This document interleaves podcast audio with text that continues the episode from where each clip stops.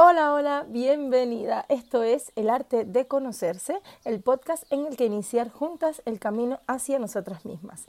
El episodio de hoy, la verdad que es un episodio que tenía muchísimas ganas de grabar, ni siquiera soy consciente de por qué lo he ido alargando en esta semana y hablaremos de eh, responsabilidad, o sea, de responsabilizarnos de nuestras emociones. Es un punto eh, muy importante, es un trabajo reconozco que es un trabajo muy difícil de hacer porque entender que somos responsables, que tenemos em, la libertad ¿no? de, sentir las cosas de una manera, si lo hacemos de forma consciente, pues nos da muchísima libertad. Eh, para, para, afrontar todas las situaciones que nos van pasando en nuestras vidas. Ya no nos sentimos víctimas de los acontecimientos, víctimas de, de nada, ya sabemos, somos responsables, podemos em, enfrentar cada situación de la manera que elijamos hacerlos y esto realmente representa un cambio tan importante en nuestras vidas. Si ya en episodios anteriores estuvimos hablando de la importancia de cambiar nuestro diálogo interno, y es cierto que quiero seguir dando pautas sobre esto para poner más ejemplos, darnos cuenta de cuándo estamos teniendo un diálogo tóxico con nosotras mismas. Considero que realmente también es muy, muy, muy, muy, muy importante eh, tomar esta conciencia y hacernos responsables de cómo percibimos las cosas. Para esto debemos saber que cada persona tiene su propia verdad, cada persona tiene su manera de ver el mundo, su manera de ver las cosas. Entonces tú eres libre de elegir la forma en la que quieres ver cada situación que te pasa en tu día a día. Si se te rompe un plato, tú eres libre de elegir si te cabreas o si dices, bueno, pues mira, nada, un plato menos, ya tendremos otros más bonitos o cualquier, cualquier eh, forma que tengas de afrontar esta, esta situación, desde romperse un plato hasta lo más difícil. Evidentemente, esto es un ejercicio que se nos va a hacer muy fácil en situaciones como que se te rompa un plato y va a ir haciéndose más difícil en situaciones en las que te toque interactuar con otras personas, situaciones como la muerte de algún familiar, que sabemos que esto es una situación dura y difícil para todas las personas, pero cada uno es dueño ¿no? de sus emociones o por lo menos es a lo que queremos llegar, a realmente ser conscientes de qué sentimos, por qué lo sentimos y cómo lo manejamos. Esto no significa eh, que en todo momento tengamos que estar happy, no, eh, nunca vamos a estar en todo momento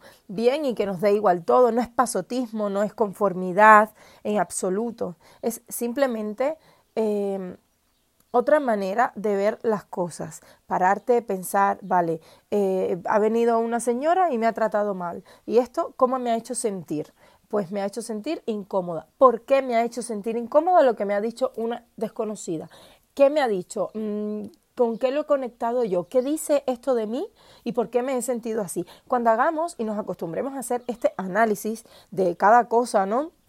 Cada momento así que nos desorbite un poco la mente, pues seremos capaces de decir, vale, Maura, mm, tranquila, esta señora ha venido, me ha insultado, pero eso es su. Es decir, esta señora tiene sus problemas, esta señora mm, vendrá alterada o este señor eh, hoy estaba amargado por lo que sea. Eso es su situación, eso es su mm, percepción, su actuación, no tiene nada que ver con nosotros. Entonces, como lo primero es no tomarnos todo a modo personal. Sabemos que nos pasa algo, alguien nos dice algo y ya nosotros nos lo tomamos eh, de una manera tremendista y personal.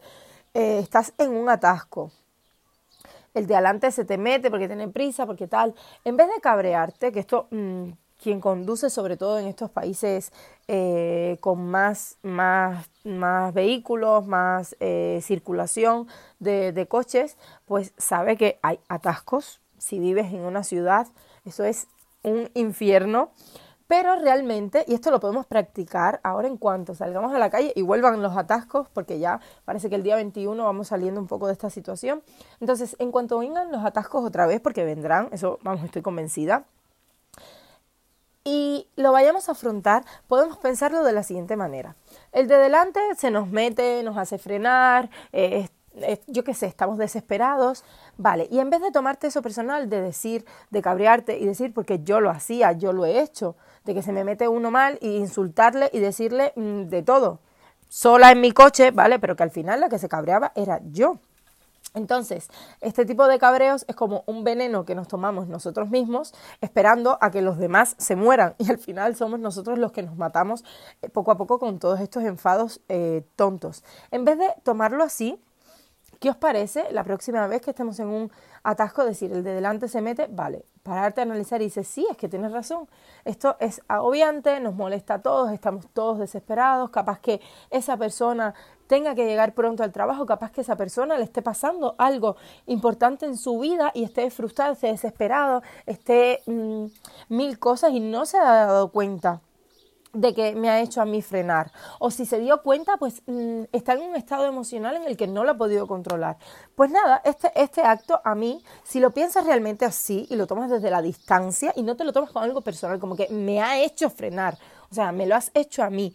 No, si lo, lo tomamos y lo miramos desde la distancia, realmente seremos capaces como de actuar de otra manera y sobre todo, sobre todo, que esa situación no nos va a robar nuestra paz interior, que es algo realmente fundamental. Vivimos eh, en un mundo ajetreado, vivimos en un mundo pues de, muchísima presión, de muchísimo estrés, eh, poco tiempo libre y nos van pasando situaciones diarias que se nos hacen eh, una montaña enorme porque al finalizar el día o a mitad del día ya estamos como saturados de esta sobrecarga, ¿no? De, de, actividades, de, de, estrés. Y entonces vemos que actuamos de una manera que a lo mejor en otra situación no actuaríamos así. A mí me pasa mucho todavía, hoy por hoy me sigue pasando con mis hijos, cuando yo llego de trabajar, cansada, he dormido poco, he tenido un mal día en el trabajo, eh, lo que sea, y mis hijos hacen algo que habitualmente, mm, pues yo no me lo tomaría para tanto. Y en ese momento justo voy y exploto. O en ese momento justo me cabreo, me molesta. ¿Cuál es la diferencia? Realmente antes pues yo les podría regañar, les podría decir eh, lo que fuera. Ahora mismo, la verdad es que antes de abrir la boca, y antes de soltar nada o antes de sentirme de ninguna manera, pues lo intento entender, ¿vale? Es que mis hijos no están haciendo nada, Maura, tú estás cansada, esto es tuyo, no es de ellos, ellos no están haciendo nada malo, están haciendo cosas normales, entonces no te alteres por una tontería, tú ahora mismo es verdad, no tienes paciencia, pues haz algo para relajarte, haz algo para poder tener eh, la energía, digamos, eh, estable ahora que estás con tus niños, que tanto dices que te gustan. Entonces, cuando realmente te tomas esos minutitos de hablar contigo misma, de hacer conciencia, ¿no? De, de cómo afrontamos cada situación en la vida, ves que representa un cambio muy importante. Yo no llevo tantísimo tiempo practicando esto a diario, sí llevo mucho tiempo en el que lo sé, pero no tantísimo tiempo en el que vibró conmigo, lo interioricé, se me metió y lo empecé a hacer. Pero en todos estos meses que, que lo estoy que lo estoy practicando, practicando de forma consciente, ¿no? Como en cada cosa que me pasa, en cada cosa que hago, eh, pongo esa, ese, esa conversación, ese diálogo interno, esa explicación, esa separación de la situación que ha pasado y no me lo tomo de una manera personal y entiendo, eh, empatizo con las demás personas, con la situación, veo que no es algo mío, que es como, vale, tú estás alterado, pues eso es tuyo, mm, gestiónalo tú, son tus emociones, yo no voy a alterarme por eso, ¿no? Entonces, desde que estoy haciendo esto, la verdad es que mis relaciones en general han mejorado muchísimo. Hay una relación en, en específico que justamente ayer lo estaba yo viendo y ha sido la relación con mi madre. Normalmente mi madre y yo hemos tenido una relación como digamos buena pero complicada a la vez porque las dos teníamos como el mismo carácter, eh, siempre tenemos que decir y tener, ¿no? Y, teníamos, porque ya en este caso no, pero de, de tener la razón, de, de la última palabra, de que me molestase lo que ella me decía, porque no era capaz de separar, de hacer esa separación, siempre me lo tomaba como algo personal. Y desde hace algunos meses, mm, bastantes meses que lo estoy practicando, que estoy mucho más consciente de, esto la relación ha mejorado muchísimo. Mi madre sigue siendo mi madre, quiero decir, con su mismo carácter, su misma, sus mismas actuaciones, pero el hecho de que yo no me tome las cosas que me dice eh, de la manera, como, una, como un ataque, el hecho de que yo ponga distancia y cuando me dice algo con lo que no estoy de acuerdo, ni siquiera sienta la necesidad de rebatirlo, de debatir y decir, no, mira, no tienes razón. No, ni siquiera siento esa necesidad. El hecho de poder pensar y decir, vale, mi madre pues están hablando sus miedos, es como ella percibe las cosas, esto no influye, quiero decir, esto no es mío. Para nada, es simplemente su opinión. Y esto la verdad es que me ha ayudado muchísimo, ¿no? A, a tener un día a día como más, más feliz, más, más, más eh, relajado, más más en paz, ¿no? Conmigo misma y, con las demás personas.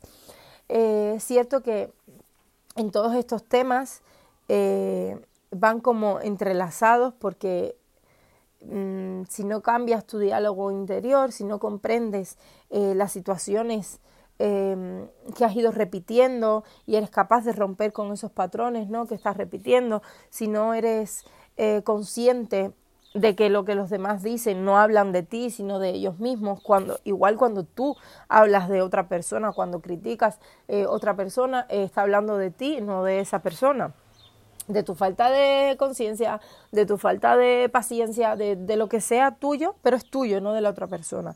Entonces, es un poco mm, un trabajo que tiene que ir entrelazado, irlo trabajando un poco todo, pero de verdad que con este ejercicio que os propongo hoy, esta conversación con ustedes mismas, de decir, vale, estas situaciones eh, me alejo, las tomo de lejos, lo miro y así no me afectan. ¿Y por qué hoy decidí eh, hablar de este tema precisamente? Es porque sabéis que está habiendo muchísimo revuelo con todo el tema racista. A mí me ha costado mucho trabajo como encontrar eh, mi misión o encontrar, digamos, mi, mi, mi sí, mi, mi, mi, misión, vamos a ver, vamos a llamarlo así. A mí, por supuesto, todo el tema del racismo me toca muy de cerca. Yo soy eh, afrodescendiente, yo soy una persona migrante. Entonces, bueno, lo tengo todo para sufrir eh, situaciones racistas. De hecho, las he sufrido, por supuesto, a lo largo de, mi vida, muchísimas. Eh, y las sigo sufriendo. El caso es que ahora mismo no me las tomo igual. Entonces, este es un podcast un poco, quizás esto lo tenía que haber dicho al, al principio, pero bueno, ha surgido así la charla.